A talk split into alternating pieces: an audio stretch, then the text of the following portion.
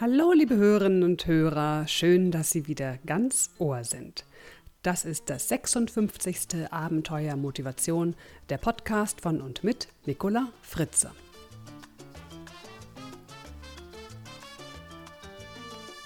Unser Thema heute: Raus aus dem Jammertal. Bevor ich gleich loslege, möchte ich mich mal wieder ganz, ganz herzlich bei Ihnen allen bedanken für Ihre Mails, die mich immer sehr motivieren und freuen, für Ihre tollen Bewertungen, Ihre Sternchen bei iTunes und Co, für Ihre Treue und für Ihre Weiterempfehlungen. Und ein ganz besonderer Gruß geht heute an Kerstin, die gerade einen Schüleraustausch in LA in USA macht, an Martin, der eine Schweinehundvorliebe hat und an Nico, der sich mit seinen Bewerbungstrainings für Menschen auf der Suche nach einem neuen Job engagiert. Und an Jan und seine Nachbarn. Also ehrlich, wenn ich mal so meinen Damm E-Mail-Ordner, so heißt das bei mir, das Abenteuer Motivation, der Damm-E-Mail-Ordner, wenn ich mir den so anschaue, mal so durchscreene, wer und was die Menschen so schreiben, dann stelle ich immer wieder fest, was für wirklich wunderbare Menschen meinen Podcast hören. Ja, da hüpft mein Herz vor Freude. Vielen, vielen Dank dafür.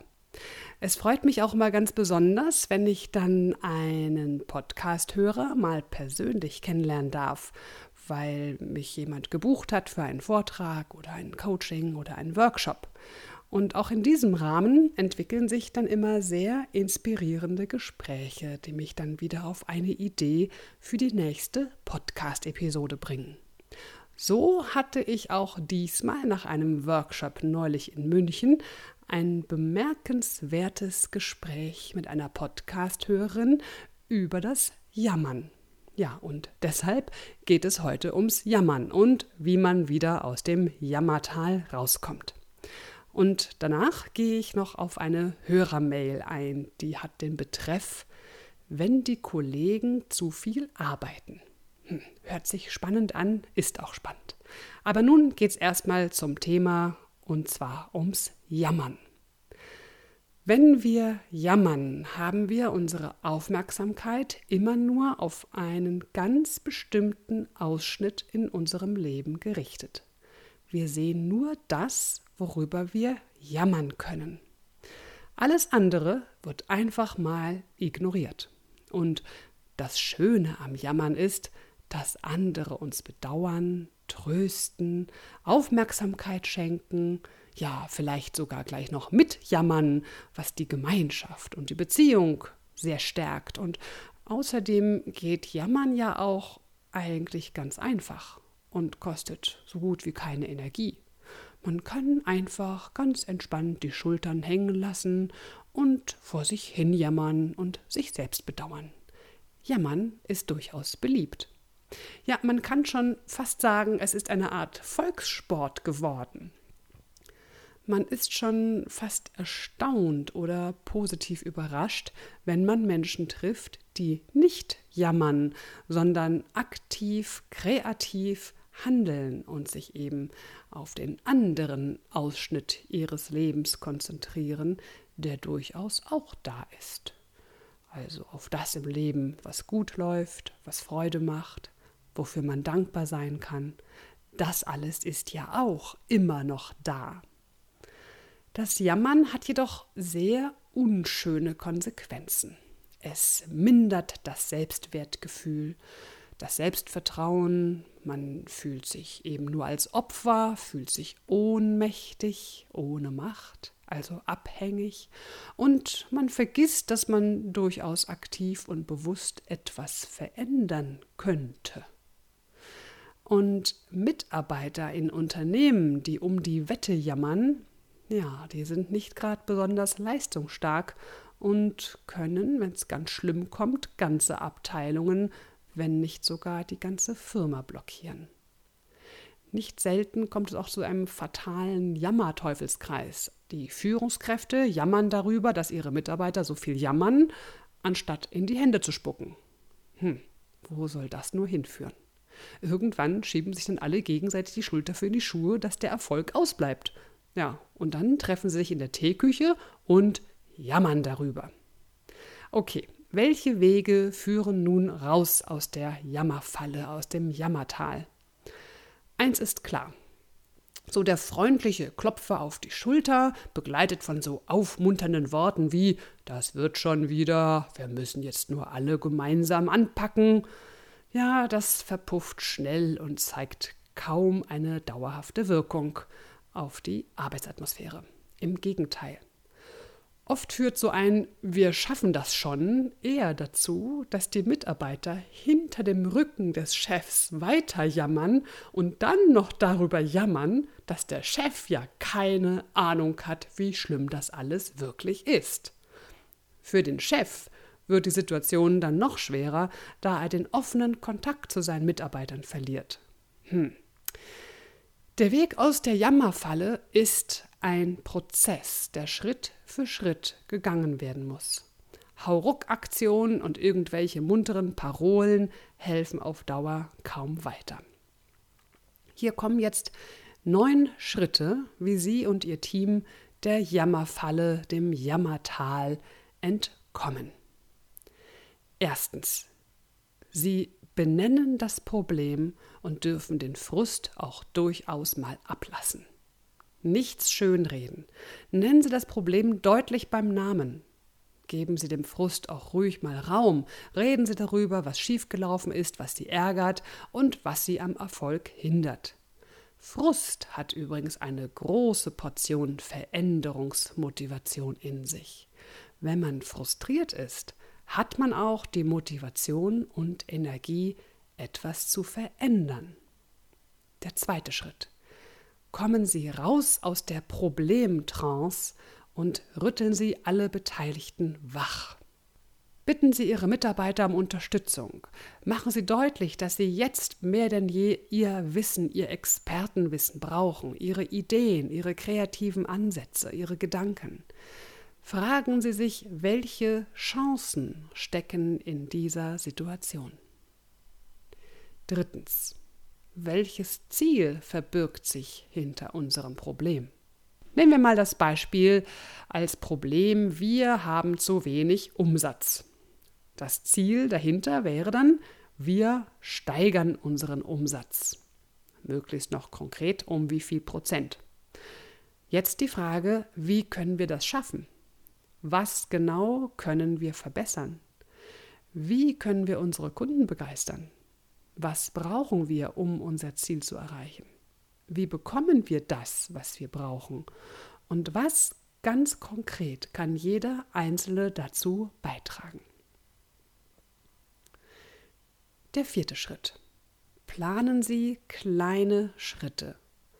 Stecken Sie Etappenziele fest und definieren Sie den allerersten Schritt auf dem Weg zur Zielerreichung und sei er noch so klein. Fragen Sie sich immer, woran Sie erkennen, dass Sie auf dem richtigen Weg sind, dass ein Ziel erreicht wurde, woran Sie erkennen, dass es besser geworden ist. Und was genau ist besser geworden? Und wie haben Sie es geschafft, dass es besser wurde? Fünftens stellen sie deutlich heraus, welche Vorteile es für jeden Einzelnen, für das Team, das Unternehmen hat, wenn sie aktiv werden und lösungsorientiert denken, anstatt einfach nur zu jammern. Sechstens. Legen Sie den Fokus auf die Zukunft. Was wollen wir in fünf Jahren erreicht haben? Wenn wir eine Zeitreise machen könnten und aus dem Jahre 2014 zurück auf heute blicken, was wollen wir dann gerne sehen? Wie haben wir diese Herausforderung damals im Jahre 2009, 2010 bewältigt? Nutzen Sie die Kraft Ihrer Vorstellungen. Der siebte Schritt. Beachtung bringt Verstärkung. Blicken Sie auf das, was Ihnen Kraft gibt, und nicht auf das, was ihnen die Kraft wegnimmt. Beachten Sie jeden noch so kleinen Erfolg. Halten Sie sich Ihre kleinen Zwischenerfolge, Ihre Etappenerfolge immer wieder vor Augen. Achtens, organisieren Sie Unterstützung. Eine Kette ist immer so stark wie das schwächste Glied. fördern Sie die gemeinsame Unterstützung, damit keiner zurückfällt in die Jammerfalle. Der Chef hat natürlich wie immer die Vorbildfunktion. Und neuntens hört sich so einfach an, doch darin liegt das große Geheimnis. Bleiben Sie konsequent dran mit Disziplin und Geduld. So, und alle Hörerinnen und Hörer, die jetzt sagen, ah, Moment, das ist ja so viel und das war ja auch so schnell, das kann ich mir alles gar nicht merken, die können ganz beruhigt sein, denn es gibt auch zu dieser Episode wieder ein E-Book. In diesem E-Book finden Sie diesen neuen Punkteplan und zusätzliche extra Tipps und Übungen gegen das Jammern. Das E-Book können Sie sich runterladen im Shop auf www.dasabenteuerleben.de. Ja, und um das, das äh, Thema hier noch schön abzurunden, abzuschließen, habe ich noch ein ganz feines Zitat von Henry Ford gefunden. Der sagte nämlich mal, die meisten Menschen wenden mehr Zeit und Kraft daran, um die Probleme herumzureden, anstatt sie anzupacken. Das ist doch schön, oder? Das bringt alles auf den Punkt. Ja, und nun, wie versprochen, zur Hörermail. Da der Autor gerne anonym bleiben möchte, nenne ich ihn jetzt einfach mal Ben. Und der Ben schreibt folgendes. Ich bin ein Frühaufsteher und mir macht es nichts aus, auch schon um sieben in der Firma zu sein. Mit einer Stunde Mittagspause kann ich dann schon um 16 Uhr gehen. So habe ich noch Zeit für andere Aktivitäten, in Klammern Familie, Freunde, Sport und so weiter. Das ist mir sehr wichtig. Das Problem ist nur, dass mir meine Arbeitskollegen direkt, aber auch indirekt ein schlechtes Gewissen bereiten. Viele von ihnen bekommen, nein, viele von ihnen kommen gegen 8 Uhr in die Firma und bleiben sehr lange bis abends. Arbeitszeiten von 8 bis 20 Uhr sind hier keine Seltenheit. Es gibt auch öfters Tage, da bleiben einige bis 22 Uhr oder sogar später. Dabei wird es nicht mal vom Chef gefordert, so lange zu arbeiten. Passiert also alles in Anführungsstrichen freiwillig. Ich fühle mich dabei nur schlecht, als ob ich nichts arbeiten würde, mich nicht genug für das Projekt einsetze oder die anderen im Stich lasse. Dabei macht es mir natürlich nichts aus, auch mal länger da zu bleiben, wenn irgendwas Wichtiges erledigt werden muss, doch im Allgemeinen ist es mir schon wichtig, noch genug freie Zeit für mich zu haben, in der ich Ausgleich zur Arbeit finden kann. Wie kann ich es also verhindern, mich schlecht und unwohl zu fühlen, wenn ich Prioritäten setze und auch Wert auf Freizeit lege, indem ich nicht ständig zehn Stunden oder mehr arbeite? Ja, hm. das Thema ist natürlich sehr komplex. Und ich will jetzt nur einige Gedanken dazu äußern, denn sonst würde sie wahrscheinlich den Rahmen sprengen.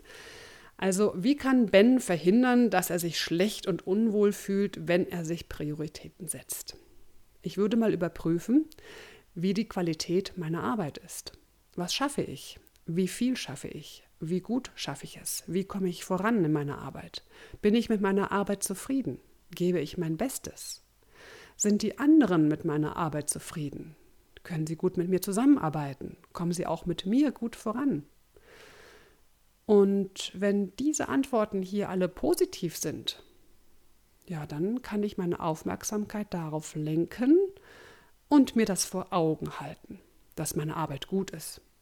Und sobald mich das schlechte Gefühl überkommt, sollte ich genau das mir immer wieder vor Augen halten, dass ich eine sehr gute Arbeit mache.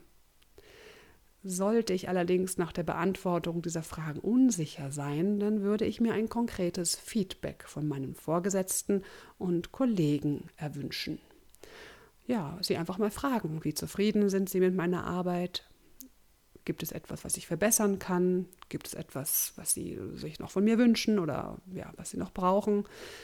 Wenn dann aber alles im grünen Bereich ist, die Arbeit also unterm Strich stimmt, also dann gibt es aus meiner Sicht objektiv keinen Grund, sich schlecht zu fühlen. Interessant ist, dass Ben schreibt, dass seine Kollegen ihm direkt, aber auch indirekt ein schlechtes Gewissen bereiten. Hier frage ich mich, inwiefern Ben vielleicht einem Denkfehler unterliegt, zum Beispiel dem Denkfehler Gedankenlesen. Wer jetzt nicht weiß, was ich meine, der höre sich bitte die Episode 47 und 48 an. Also Ben, was konkret tun die Kollegen, dass sie meinen, dass sie ihnen ein schlechtes Gewissen machen? Also was tun sie ganz konkret, direkt? Beschweren sie sich direkt bei ihnen? Bitten sie sie, ihre Arbeitszeiten zu ändern? Werfen Sie ihnen vor, dass Ihre Arbeit liegen bleibt, weil Sie so früh nach Hause gehen? Oder beklagen Sie sich, dass Sie ab 16 Uhr nicht mehr Meetings mit Ihnen planen können, Sie für wichtige Entscheidungen oder Fragen nicht mehr zur Verfügung stehen, die abends häufig noch geklärt werden müssen? Was tun die Kollegen ganz konkret, dass Sie ein schlechtes Gewissen bekommen? Und jetzt die andere Frage, fast noch spannender, was tun Sie ganz konkret? Und was denken Sie, damit Sie ein schlechtes Gewissen überhaupt bekommen können?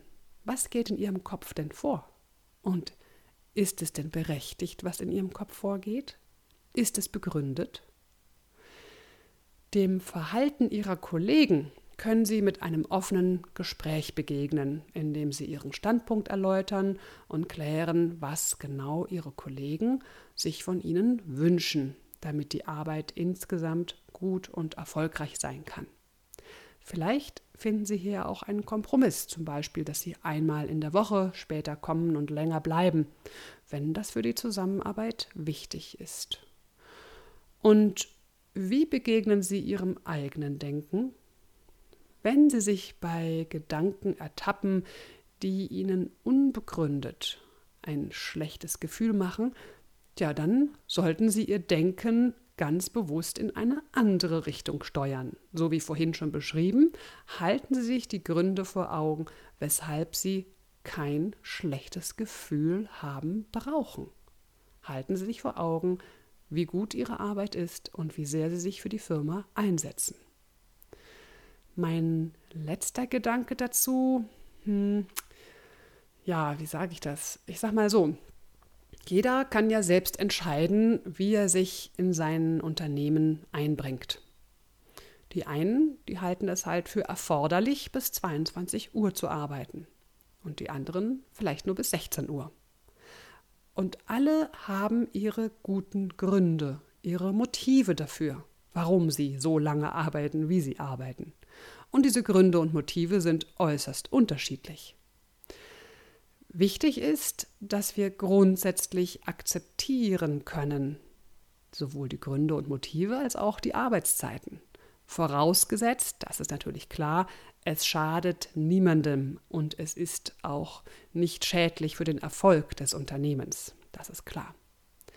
Ja, und manchmal müssen wir auch einfach akzeptieren, dass andere unser Verhalten nicht akzeptieren. Ja, dann zahle ich eben diesen Preis dafür, dass ich meine Prioritäten leben kann. Und dann kann ich halt mir auch sagen, okay, so ist es, aber ich bin bereit, diesen Preis zu zahlen. So, nun waren es doch noch ein paar mehr Gedanken zu diesem Thema, als ich eigentlich vorhatte. Ich hoffe, es waren ein paar nützliche Gedanken dabei. Zum Schluss noch ein Hinweis, und zwar der nächste Improbis-Workshop zum Thema Statusspiele findet am 30. Januar 2010 in Berlin statt. Wer also lernen will, wie er in der Kommunikation mit anderen bewusst steuern kann, ob er Respekt oder Sympathie oder vielleicht sogar beides bekommt, der schaut mal auf die Homepage www.improbis.de. Und da schreibt sich Impro wie Improvisation und bis B-I-Z, Improbis. Ja, und dort einfach mal unter Ausblick, dort finden Sie die aktuellen Termine und auch die Informationen rund um den Statusspiele-Workshop. Ja, meine Lieben, das war's für heute. Sie hören mich im November wieder und bis dahin genießen Sie bitte die schöne bunte Welt da draußen und machen Sie sich ein paar gemütliche Stunden mit leckeren Heißgetränken. Alles Gute für Sie, Ihre Nicola Fritze. Ach ja, und falls Sie meinen anderen Podcast noch nicht kennen, hören Sie doch mal rein in den Fritze Blitz. Weitere Informationen zu mir, meinen Vorträgen und Workshops finden Sie auf www.nicolafritze.de. Und mehr Infos zu dieser Sendung sowie unseren vielen anderen Hörkanälen finden Sie auf unserem Edutainment-Portal www.dasabenteuerleben.de. Und dort im Shop wartet auch mein E-Book zu dieser Sendung auf Sie.